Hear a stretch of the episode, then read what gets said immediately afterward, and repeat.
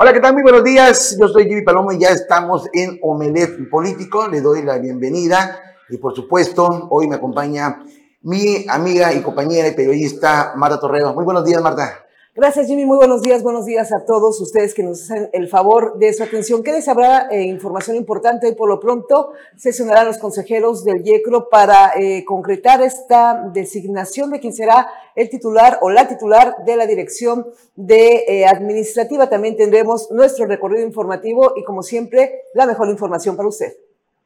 Así es, le recuerdo que estamos transmitiendo en vivo y en directo eh, nos puede ver a través de nuestras plataformas digitales, la más común eh, por el Face, ahí nos puede encontrar como Canal 10 y estar bien, bien informado. También nos puede ver por el canal 117 de Telecable. Bueno, vámonos con nuestro recorrido por los municipios del estado de Quintana Roo. Vámonos primero hasta Tulum. Ahí el ayuntamiento de Tulum, que preside Diego Castañón Trejo, organiza la tercera la tercera rodada naranja, actívate, únete y di no a la violencia contra las mujeres y niñas. El Ayuntamiento de Tulum que preside Diego Castañón Trejo organizó la tercera rodada naranja. Actívate, únete y di no a la violencia contra las mujeres y niñas este martes 25 de julio como parte de un programa activo de prevención y orientación en la zona maya. La directora de Igualdad de Género, Anaí Batesip, destacó que se trata de la actividad número 21 en conmemoración a la campaña de prevención contra la violencia de niñas, niños y mujeres. Gracias por reunirse a participar en esta actividad número 21 en conmemoración al Día Naranja de la campaña Únete, la cual promueve, erradica la violencia contra las mujeres y niñas. Esta mañana vamos a conmemorarla con una actividad denominada Tercera Rodada Naranja, comentó. En su oportunidad, el regidor David Tabalam exaltó el alto compromiso del gobierno Diego Castañón de ser promotor de estas actividades alusivas a la prevención y orientación ciudadana. El presidente municipal Diego Castañón Trejo tiene esta firme convicción de apoyar estas causas, sobre todo hoy una fecha conmemorativa, Día Naranja, una fecha para poner un alto, un fin a la violencia a las mujeres y niñas. Es importante promover esta actividad hoy y siempre, resaltó. Notivisión. Y bueno, déjeme comentarle que la presidenta municipal de Felipe Carrillo Puerto, María Hernández, estrenará un programa radiofónico. Aquí los detalles. La presidenta municipal de Felipe Carrillo Puerto, María Hernández, lanzará este miércoles 26 de julio su primer programa radiofónico, Cuentas Claras con María Hernández, a través de la estación 100.5 FM. Estoy muy muy contenta de anunciarles que este miércoles 26 de julio a las 12 del día comenzamos con nuestro primer programa de radio bastante entretenido para informarte cómo estamos trabajando en la administración de tu dinero con la cuarta transformación.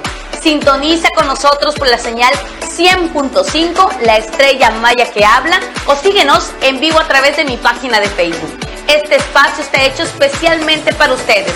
Cuentas claras con María Hernández. No te lo pierdas. Notivisión.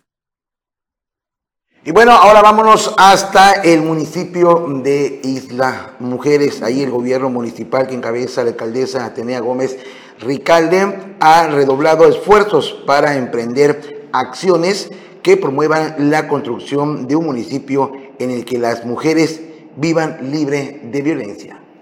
Thank you.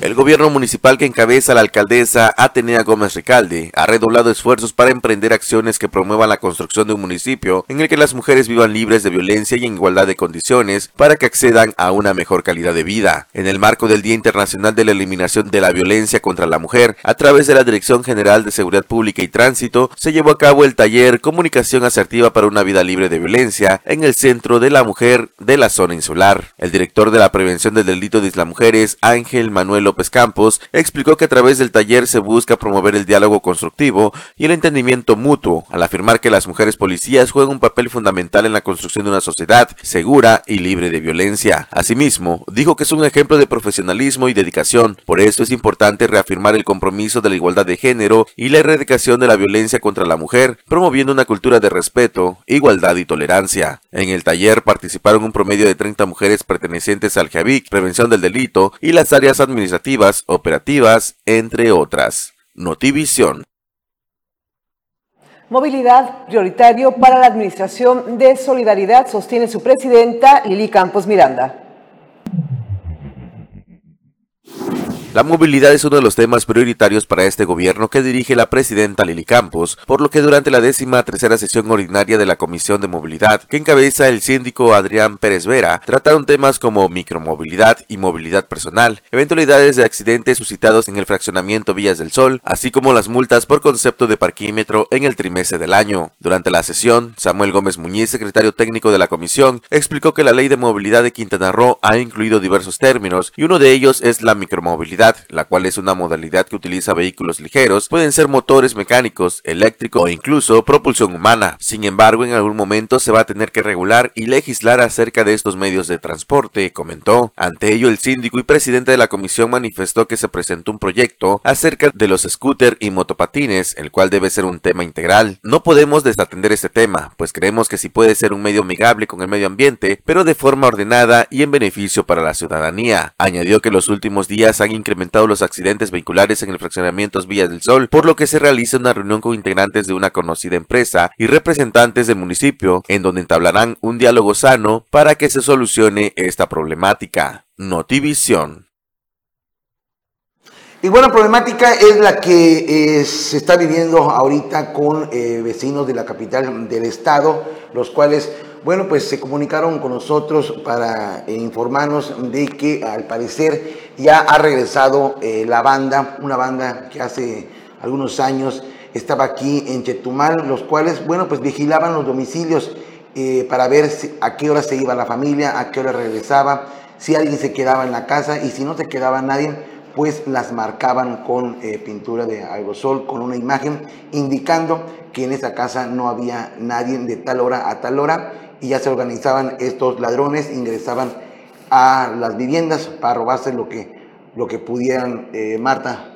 Sí, Jimmy, fíjate que el exdirigente de la CROC, eh, César Antonio Witz, confirmó que desafortunadamente, sobre todo en los eh, fraccionamientos de las clases obreras, estamos hablando de Caribe, Nueva Generación, las Américas, en donde la gente tiene que salir a trabajar eh, todo el día, mamá, papá y los hijos también, es donde, en donde ya se está registrando este problema. la situación, Jimmy, es que pues obviamente ellos marcan la casa con determinada figura, con determinado color, lo que indica si está la persona, cuántas personas viven hasta también si hay el riesgo de que haya algún perro o algún sistema de vigilancia. Es lamentable que eh, con esta situación económica, con las penurias que pasa la clase trabajadora, les roben lo poco que logran conseguir, aunque ya ha dicho el ex dirigente de la CROC, es ahora dirigente de pequeños comerciantes, César Antonio Iwit, que eh, básicamente pues ya no les pueden robar nada porque hasta el tanque de gas van a empeñar para poder acabar la quincena. Y aquí lo más importante eh, que están pidiendo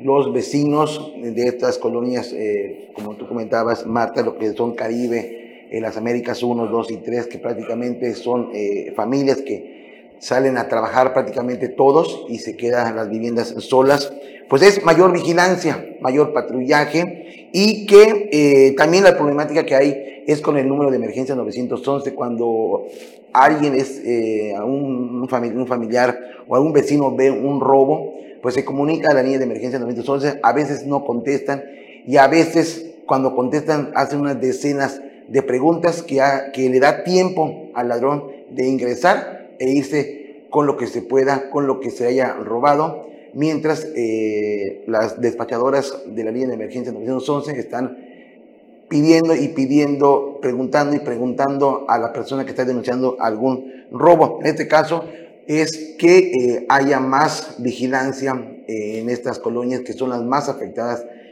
con robo a casa habitación. Bueno, y el 911 hasta te regañan, ¿eh? ¿Sí? Sí, en una ocasión había una situación complicada afuera de mi casa, tu casa, entonces llamé 911. Bueno, la, la persona, eh, eh, se entiende que cuando estás en una crisis y llamas, pues lo indicado, lo que se supone que tendrían que hacer es primero preguntarte si estás bien, estás en un lugar seguro, cómo te encuentras. No, bueno, la operadora o la que contestó la llamada me regañó y les falta mucha capacitación y además de eso hay que sumarle que la patrulla, pues de repente, no de repente, la patrulla va a tardar mucho más tiempo del que estés tú en la línea y nunca va a llegar. Así es, esa es, es otra problemática que hay en la línea de emergencia, emergencia 911, de que a veces eh, la ciudadanía ya a veces ni quiere denunciar porque prácticamente mientras están en la línea realizando preguntas, ven que el, ladrón o, lo o, el hecho que se esté eh, presentándose, bueno, pues se acaba, se retiran y la patrulla nunca eh, llega. Y así como este tema que nunca llega la patrulla, no llegan los medicamentos a, las, a los centros de salud de las comunidades rurales, eh, un tema muy preocupante. Lo hemos dado, dado, a conocer aquí en Omelet eh, pues le pedimos al secretario de salud que, bueno, pues no solo debe estar detrás de un escritorio, que tiene que salir, salir, eh, visitar los, los, hospitales generales, preguntarle a la gente eh, cómo ve el servicio que están recibiendo, si es bueno o malo o, o, que hay que mejorar. Bueno, tenemos dos temas sobre salud limitados los servicios médicos que se brindan en las comunidades rurales. por ejemplo, en el ingenio, aquí en la ribera del río Hondo. Eh, bueno, los centros de salud no cuentan con lo básico y si requieren un traslado, hay que pagar los servicios de un chofer, incluso la gasolina de la ambulancia. Es decir, que tienen ambulancia en este centro de salud en ingenio, pero no hay chofer para la ambulancia y en caso de un traslado, pues tienen que pagar, pagarle a un chofer, a una persona que sepa manejar y pagar la, gasolina para que trasladen a un enfermo desde esta comunidad. Y comunidades como esta, como el Ingenio, eh, aquí en el sur del estado al menos, pues hay un centro de salud que en este caso del Ingenio tienen ambulancia, pero no tienen chofer y no tienen gasolina. En otros centros de salud no tienen eh, ambulancia, pero tienen medicamentos y en otros pues no hay ni ambulancia, ni, medicamentos, ni, eh, medicamentos. Y a, veces pues, las personas tienen que eh, prestar dinero o vender algo o empeñar algo para poder trasladarse a la capital del estado,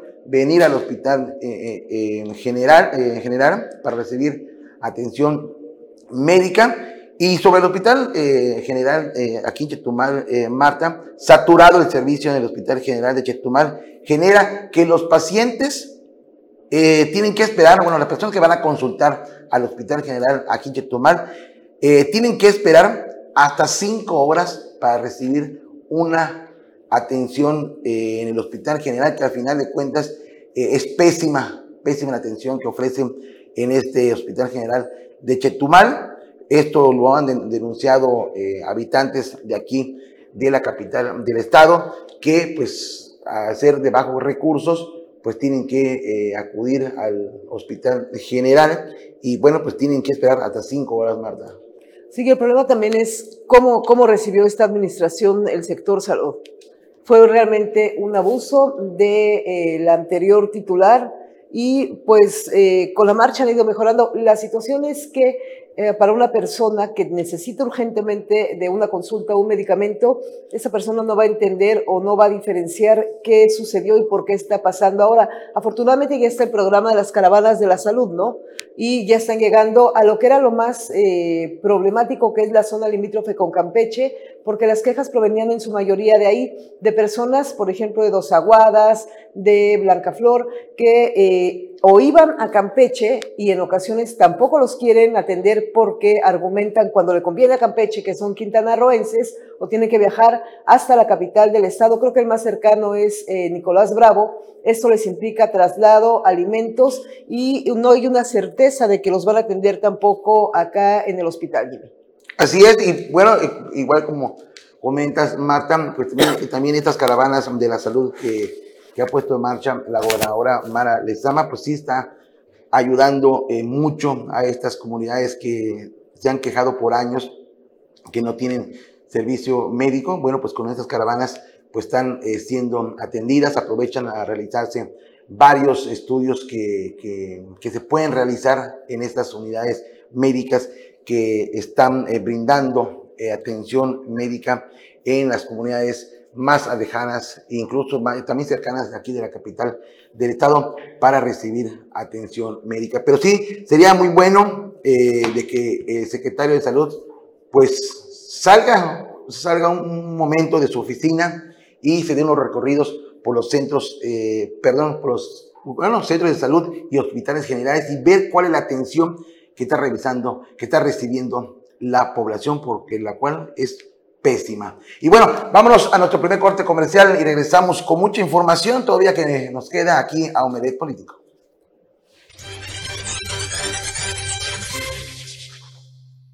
Bueno, gracias, gracias por continuar en Omelet eh, Político. Tenemos eh, mensajes que nos están llegando, que toquemos referente el tema de los famosos taxistas de la capital del estado, que también brindan un pésimo servicio, pero este tema lo vamos a tocar eh, más adelante. Tenemos información del IECRO que tiene mi compañera Marta Torredo.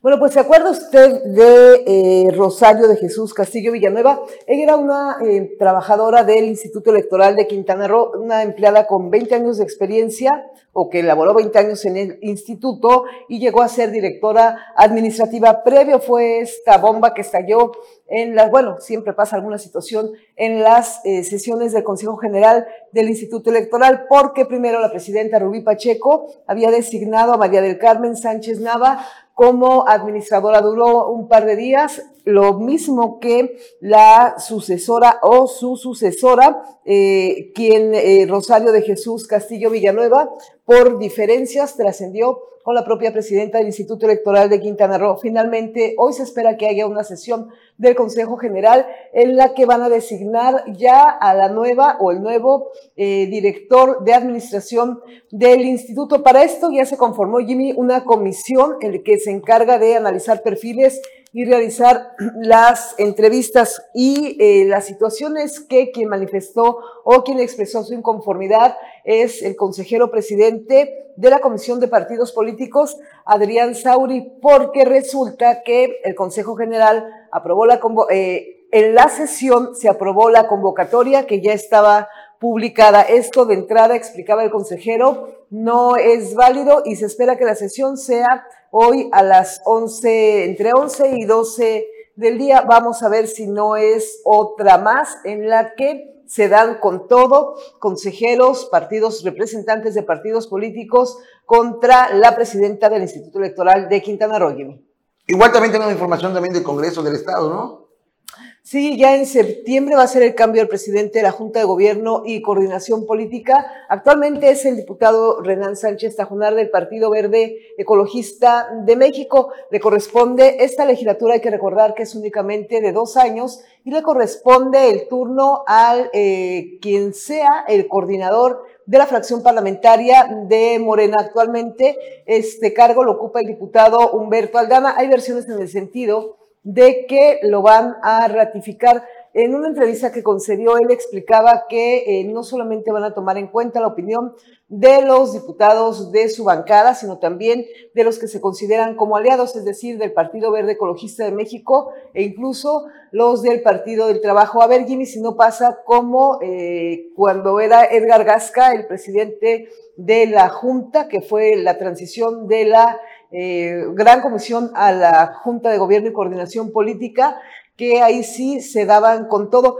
incluso en una sesión en la que fueron varios intentos de golpe de Estado, de derrocarlo, por llamarlo de alguna manera, una de esas eh, sesiones o estas reuniones muy largas acabó como hasta las dos de la mañana y finalmente fue Reina Durán quien eh, fue la coordinadora de los diputados de Morena, la presidenta de la Junta, aunque después se fue al Partido Acción Nacional. Bueno, así es, así va, a estar muy interesante. También eh, la que salió, ahora sí que a denunciar, fue eh, Mercedes Rodríguez, ¿no? Quien es eh, una destacada panista, quien denunció que su dirigente estatal la ignora. esto, bueno, sostuvo que no hay ningún acercamiento con Reina Tamayo, presidenta del Comité Directivo Estatal del PAN en Quintana Roo dejó entrever que hay una gran molestia entre los panistas, sobre todo de la zona sur, en donde, por la falta de información de las acciones que llevan a cabo, no conocen cuál es la situación real de su partido. Esto lo dio a conocer Mercedes Rodríguez, quien es militante de el PAN. Y bueno, eh, estamos recibiendo más, más eh, mensajes referente de que eh, ¿Qué está pasando con el transporte eh, de la capital del estado en ese sentido con los taxistas?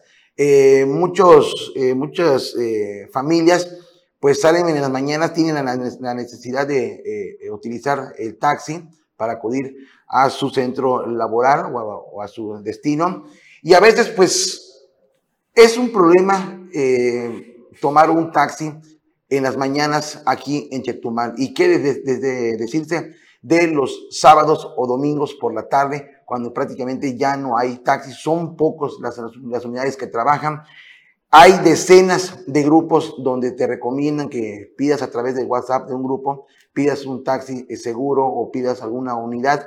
A veces eh, los operadores te leen, te dejan en visto y no te contestan y es una problemática tomar un taxi aquí en la capital del estado, pero eso sí, no quieren que otras plataformas digitales eh, de transporte como Uber eh, comiencen a, a, laborar aquí en Chetumal, pero igual el Sucha está brindando un pésimo servicio en transporte eh, público, eh, Marta.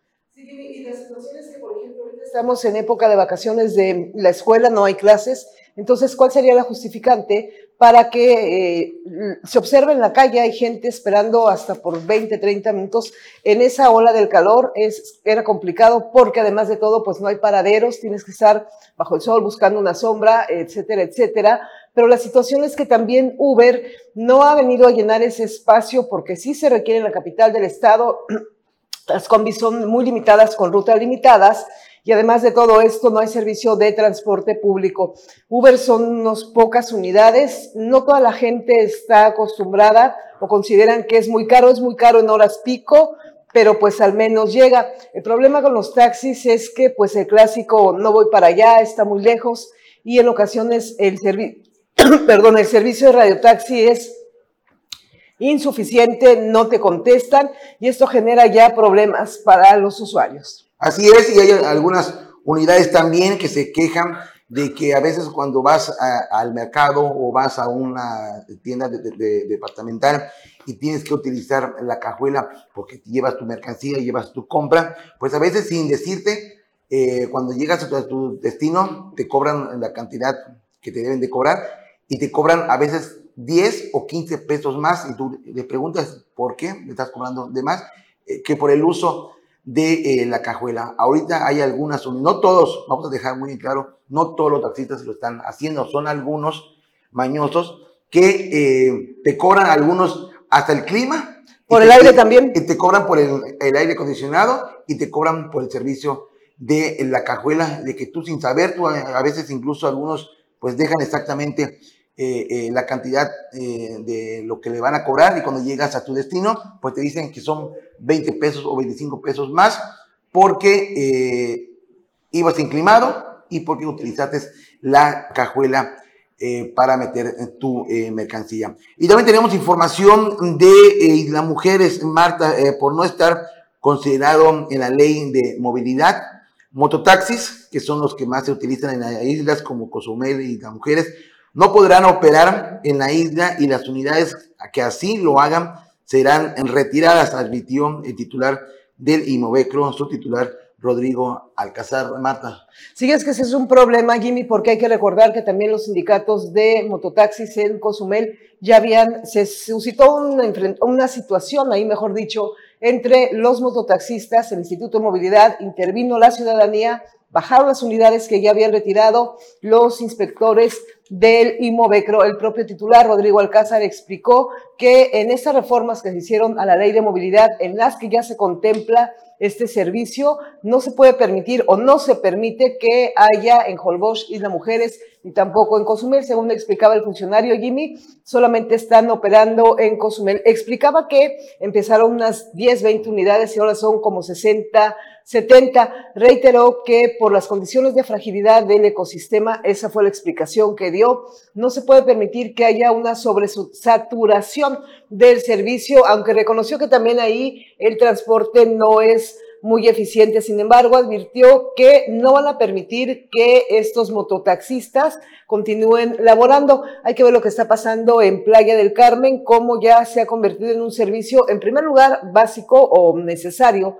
porque cobran mucho menos que un taxi, pero también eh, los mototaxistas piratas son un riesgo, lo han denunciado los propios sindicatos, porque no tienen un control, no, tienen un, no están rotulados, no están registrados. De hecho, apenas se van a registrar ante el Instituto de Movilidad y en ocasiones también se han registrado asaltos o también algunos incidentes en estos mototaxis, Jimmy. Y bueno, sin embargo, eh, el, único lugar donde sí funcionan es eh, en Cozumel, ahí donde sí está funcionando este servicio de mototaxis en Cozumel, pero ya dijo el director del Instituto de Movilidad que no, que no están permitidos y por lo tanto los van a comenzar a retirar de nueva cuenta.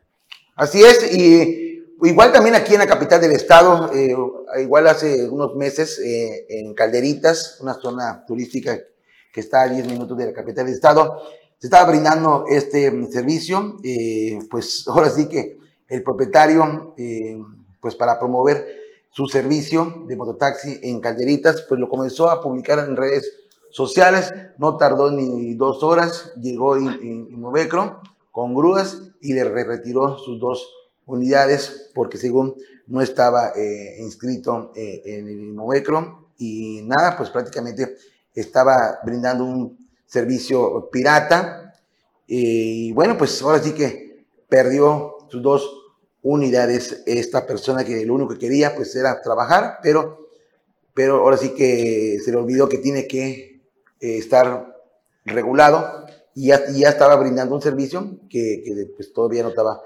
regulado. pero es, que en Calderitas no hay ningún servicio. No hay ningún servicio y, ya, ha crecido, Calderitas ha crecido, ya hay más arribo de, de, de turistas.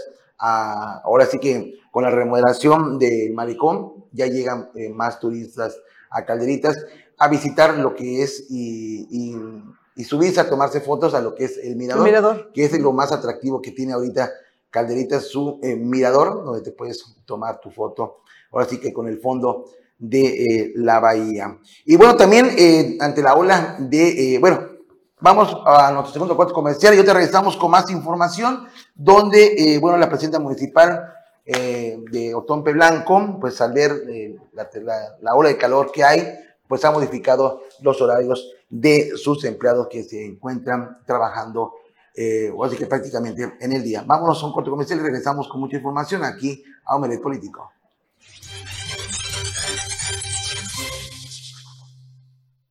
Bueno, gracias por continuar en Omelet Político. Ya está en la mesa de acrílico nuestro profe de la información. Buenos días. Mi estimado buenos días, Marta, buenos días a todo el público de Omelet Político. Estaba escuchando ahorita antes de entrar ahí las denuncias y las quejas que llegan sobre el servicio de taxis aquí en Chetumal, pero bueno, ya, ya va a entrar Didi Taxi. ¿eh? ¿Ya? Ya, ya. Nada más que también se, escuchan poquitos. Operadores de los mismos operadores. Sí, claro, pero la plataforma. Eh, sí, tienes más restricciones, ¿no? Más... Exactamente. O sea, la plataforma te da ciertas, ciertos requisitos. No puede entrar cualquiera. Por ejemplo, las unidades tienen que ser algunas y además hay un compromiso con la plataforma de que pues vas a conectarte a determinadas horas al día. Ahora, creo que se, sacando las cuentas, son como 300 taxistas los que se, se dieron de alta, como 300.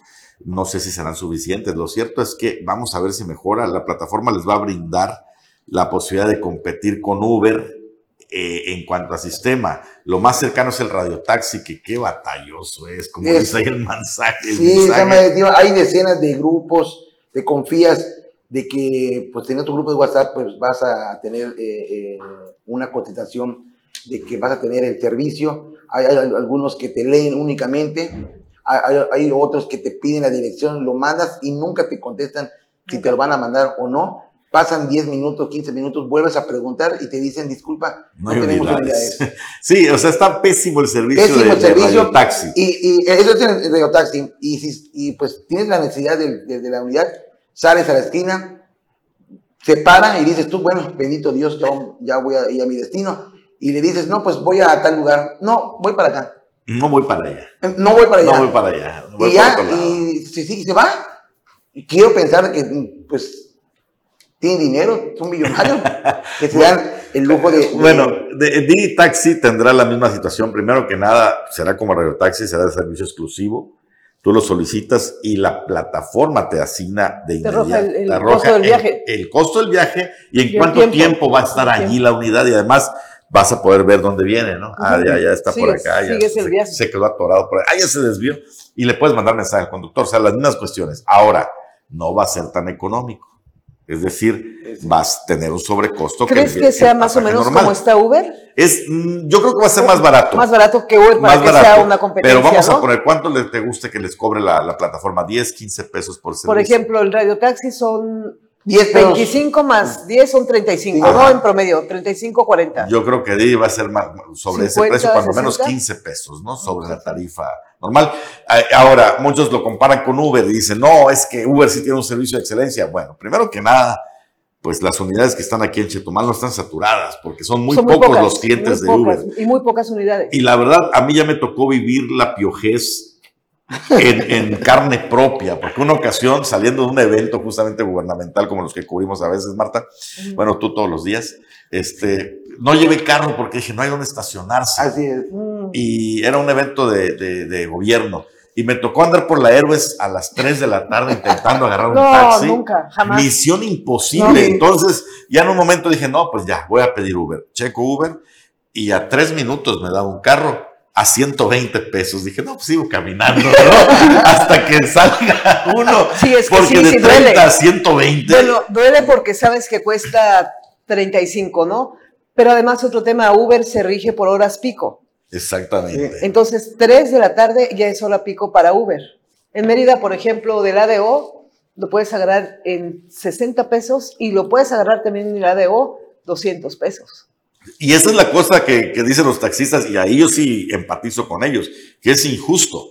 Porque mientras esas plataformas, o por ejemplo Uber, ajusta sus precios a como se le da la gana, si es hora pico, que si hay pocas unidades, si hay baja demanda, que para motivar a sus choferes. Entonces, eso pasa, ¿no? El mismo pasaje te puede costar un día 60 y al rato 200, dependiendo de las circunstancias por la tarifa dinámica. Ellos llevan tres años esperando a que se le dé la gana al señor Rodrigo Alcázar de Imovecro de atender ahí su solicitud de incremento y no le pueden subir ni un peso. Bueno, sí pueden, pero es ilegal.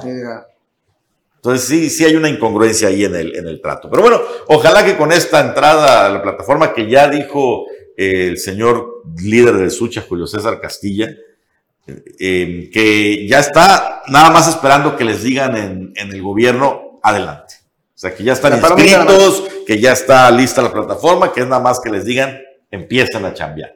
Así que cuestión de 10.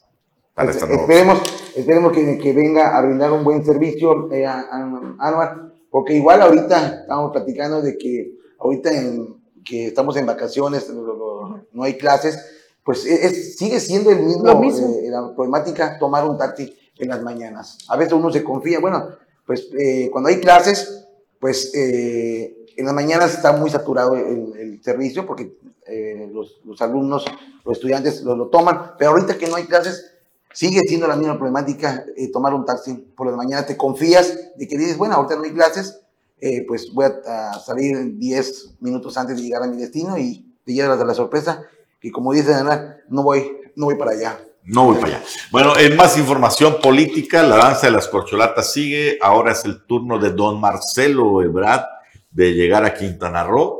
La primera vez que dijo que iba a venir, canceló. Ahora ya viene el viernes. Va a estar dos días, viernes y sábado.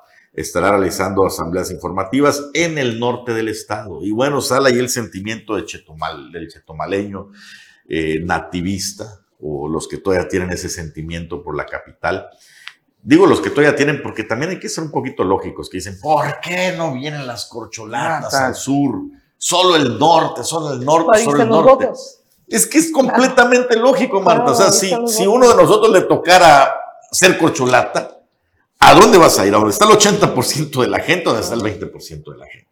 Pues vas a donde está el 80% de la gente, van en busca del voto. Algunos dicen que van a regresar y que van a venir al sur. El único que vino para el sur fue Adán Augusto y Gerardo Fernández Doroña. Claudia Sheinbaum estuvo en Cancún, dijo que si tiene oportunidad de una segunda visita vendría a la capital quintanarroense. Marcelo Ebrard también estará en Playa del Carmen y Cancún este fin de semana. Vamos a ver qué tanto cuaja eh, la visita de Marcelo, porque hasta ahorita, pues la que se ha llevado la cargada y a, ver cómo, y a ver cómo está la cargada. Ahí tampoco va a haber cargada. dudo mucho que haya. Tiene más estructura que Dan Augusto, ¿no? Estructura sí, pero cargada oficial no. Ah, no, cargada oficial no. No. No, definitivamente. La cargada está, ya vimos en dónde está, pero sí, el, el, ex canciller tiene estructura, está el diputado Recalde, está la diputada Bernstein, hay gente que a su vez tiene estructura que lo están respaldando. Habría que ver cuánta gente, porque bueno, pues en política todo se mide en, razón con el número de personas es que, que, llenen un espacio, ¿no? aunque no necesariamente esto se refleje en, en, los votos. Pero habría que ver qué tanta gente jala él, cuántos eventos, ya no se sabe qué eventos, ¿no? Aún. Hay una asamblea informativa en Playa del Carmen, eh, esa creo que va a ser la principal, y va a aprovechar el foro del aniversario. Ah, sí, va a estar en la feria, en la feria, ¿no? En el recinto ferial o algo sí, así. Sí, efectivamente. Entonces, a ver cómo lo toman por allá, ¿no? Pues sí, porque además es, este, claro. Eh, es, es, terreno panista, entre comillas. Bueno, está la única alcaldesa de oposición, aunque como todos, yo creo que si la 4T les tira un lazo, no la dudaría, aunque parece que es la única que se va a quedar en el PAN. Ya todos están buscando cómo apagar la luz Vienen movimientos bien serios, va a haber sorpresas, señores. Hasta en Movimiento Ciudadano hay gente que pues ya está buscando el cobijo también de la 4T.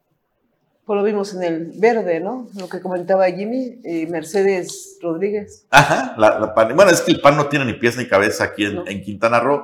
Y, y, ese es el problema que tiene la oposición a nivel local y a nivel nacional. Por ejemplo, ahorita está el fenómeno de Xochitl Gálvez, ¿no? que para mí está inflada mediáticamente, pero inflada o no. Pero está aprovechando la coyuntura y es, es, algo, como, como yo lo veo, em, hasta antes de ella no había un referente, bueno, obviamente nadie va a ser como el presidente López Obrador que arrasa, que mueve masas, pero hasta antes de ella no se veía como alguien que pudiera siquiera llamar la atención en el lado de la oposición. Exactamente, ha sido la que más ha capitalizado los reflectores. Pero mira, apenas está saliendo y elevándose y algunos ya le aplauden a rabiar, sobre todo los que son totalmente contrarios al presidente Andrés Manuel López Obrador, y sale un personaje que se dice ser uno de los principales enemigos de Andrés Manuel López Obrador, Gilberto Lozano. ¿Le mm. suena? Ah, es el de Frena. El de Frena. El, de Frena. el de Frena. ¿Y sabes qué hizo? denunció ante la Fiscalía General de la República a Xochitl Gálvez por conflicto de intereses con los documentos que presentó el propio presidente, ¿no? De los contratos que ha realizado. Ojo, tiene razón Gilberto Lozano en un sentido. Ese tipo de contratos, por X cantidad de millones, los consiguió siendo servidora pública y eso es un evidente conflicto de intereses. Y a ver, intenta usted hacer su empresa y conseguir contratos por 1.400 millones. Bueno, está, un poquito complicado. Es más, hasta por 10 millones.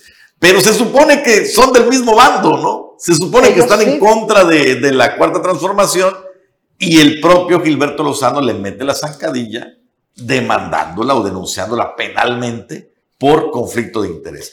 Con esos pleitos, ¿de qué manera va a poder elevarse la, la, oposición? Pero tú crees que en algún momento el dirigente de Frena eh, en algún momento él hablaba de buscar la, candidatura, ¿no? Él y Pedro Ferriz, que está también con él, ¿no? Periodista, pero ya más el hijo, ¿no? El hijo del, periodista, No, no, el, periodista, el de ¿Ah, sí? sí? también es, es uno de los líderes de Frena junto con Gilberto Lozano. Están igual de medio, ya sabes.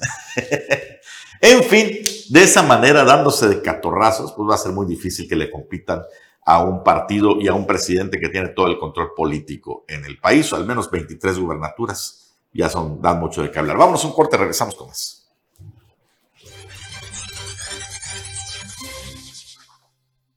Continuamos aquí en Omelet Político con Marta Torrero, con Jimmy Palomo y con Carlos Pérez Zafra a través de las vías telefónicas. Los saludamos esta mañana. Carlos, muy buenos días. Hola, ¿qué tal? Muy buenos días. Es un placer saludarlos este miércoles. Y pues con noticias que pues emocionan, dan coraje al mismo tiempo y las cosas se ponen bien, bien sabrosas. Hoy sale publicado a nivel nacional la primera plana de un medio de que el IMSS ha logrado tener el Instituto Mexicano de Seguro Social que no licita absolutamente nada, invierte 70 mil millones en medicinas y sin concursos, sin licitar, se lo asigna a una sola persona. Imagínate, 70 mil millones de pesos.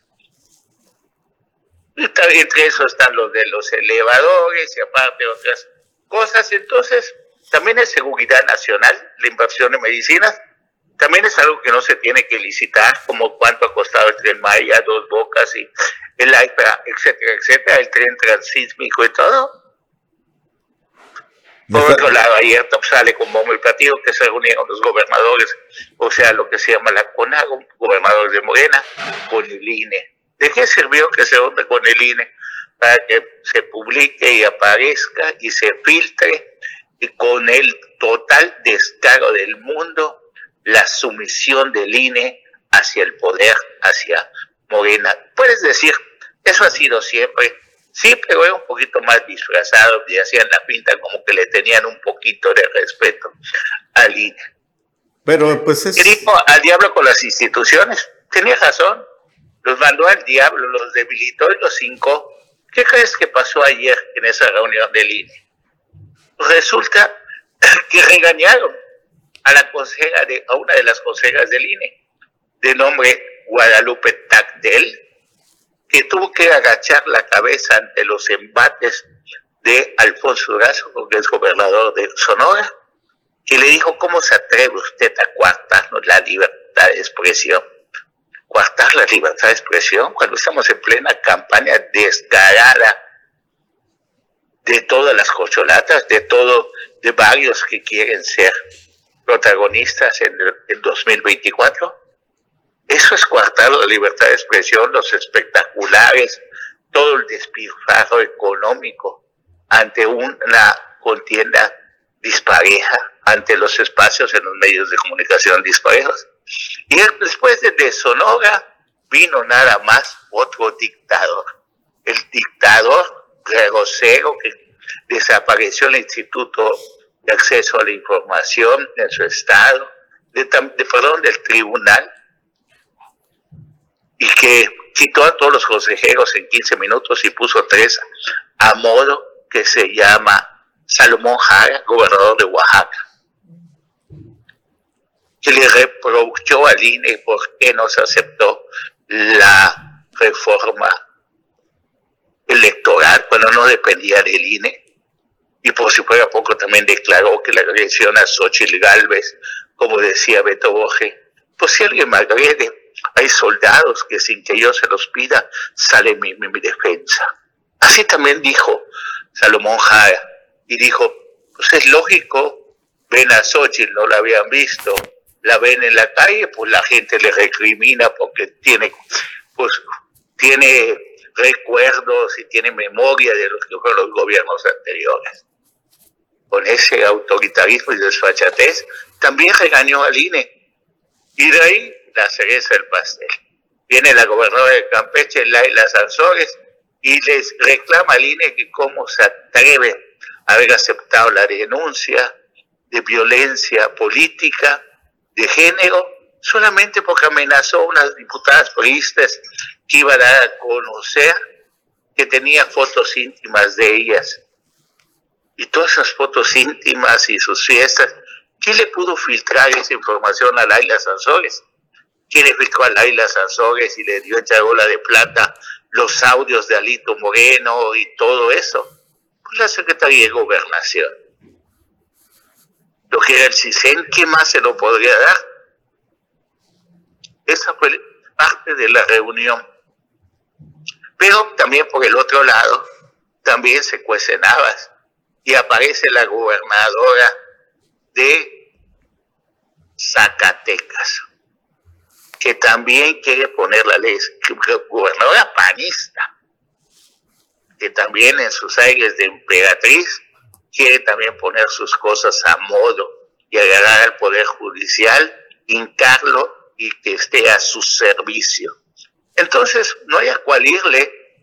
¿Cómo se va a atrever, como señalan a nivel nacional, Marco Cortés a criticar lo que están haciendo los otros, cuando la gente de su mismo gobierno, en este caso el gobierno panista de Zacatecas, que es uno de los estados a lo mejor después de Tamaulipas más violentos que hay, pues tiene este tipo de gobiernos emanados de su partido que tanto defiende. Así de interesante se ponen las cosas. Por otro lado, una buena noticia, llegarán 31 cruceros a la costa maya de Mahahual durante el mes de agosto. Eso es algo bueno porque prevé que en noviembre lleguen 70 y en diciembre 100. Una derrama económica interesante, ojalá que la presidenta municipal voltee a ver un poco más a los lugares que dejan derrama económica y por ende impuestos para que ella pueda seguir operando Otompe Blanco. Así, de interesante, así se ponen las cosas, grave lo que pasó en Benito Juárez, el, el Hotel Río que sacó entre el Hotel Río, la playa del Hotel Río y el hotel, un asesinato más. Y las cámaras, y la vigilancia, y todos los guardias de seguridad, y todas las cámaras de la sola hotelera, y ese lugar que debe ser blindado porque los turistas son sagrados. Bueno, no faltó la declaración inmediata del nuevo fiscal, de don Raciel, que dice estaba metido en drogas la persona ejecutada. Entonces seguimos, pues todos los que tienen ese problema todos los que son desaparecidos, ejecutados, seguro estaban metidos en algo chueco. Entonces, con eso cierras tu carpeta y ya tienes justificación para no investigar a fondo y pues le tiras tierra como los gatos entierran su excremento para que no apeste. Eso es parte de la plática el día de hoy con todos ustedes. Un placer saludar a Marta Torrero, a Jimmy Palomo y a ti, que muy pronto ya nos vamos a ver las caras y ya estaré. Como pues, siempre, muy puntual comentario y poniendo el dedo en la llaga, Carlos, algunos aspectos debatibles, pero ya los debatiremos prontito. Tú más ve asimilando todo lo que tenemos de usted, juguetita, como hacía en la serie de Armando ¿cómo se llama el señor del mal? El señor Escobar. Ajá, el patrón del mal. El patrón del mal, apunta tu libretita todo lo que tengas pendiente conmigo, que será un placer debatirlo. Aquí nos estaremos viendo pronto, más pronto de lo que la gente se imagina. Ya está todo listo, a lo mejor mañana mismo. Excelente. Oh, Saludos a don Carlos Toledo, siempre agradecido por estar pendiente de mí todos los días. Muchísimas gracias nos vemos pronto. Hasta pronto, Carlos. Carlos, Carlos, Pérez Zafra, aquí en, la, en Omelet Político, por supuesto, como siempre. Pronto estará interactuando con nosotros, ya verá usted. Nos vamos, compañeros. se, acabó, nos vemos el día de mañana. Ya amenazó si Carlos Pérez Zafra. Convenir, ¿verdad? Qué bien. Sí. amenaza con, con estar aquí, ya verá de qué manera. Nos vamos. Hasta mañana. Hasta mañana, si Dios quiere.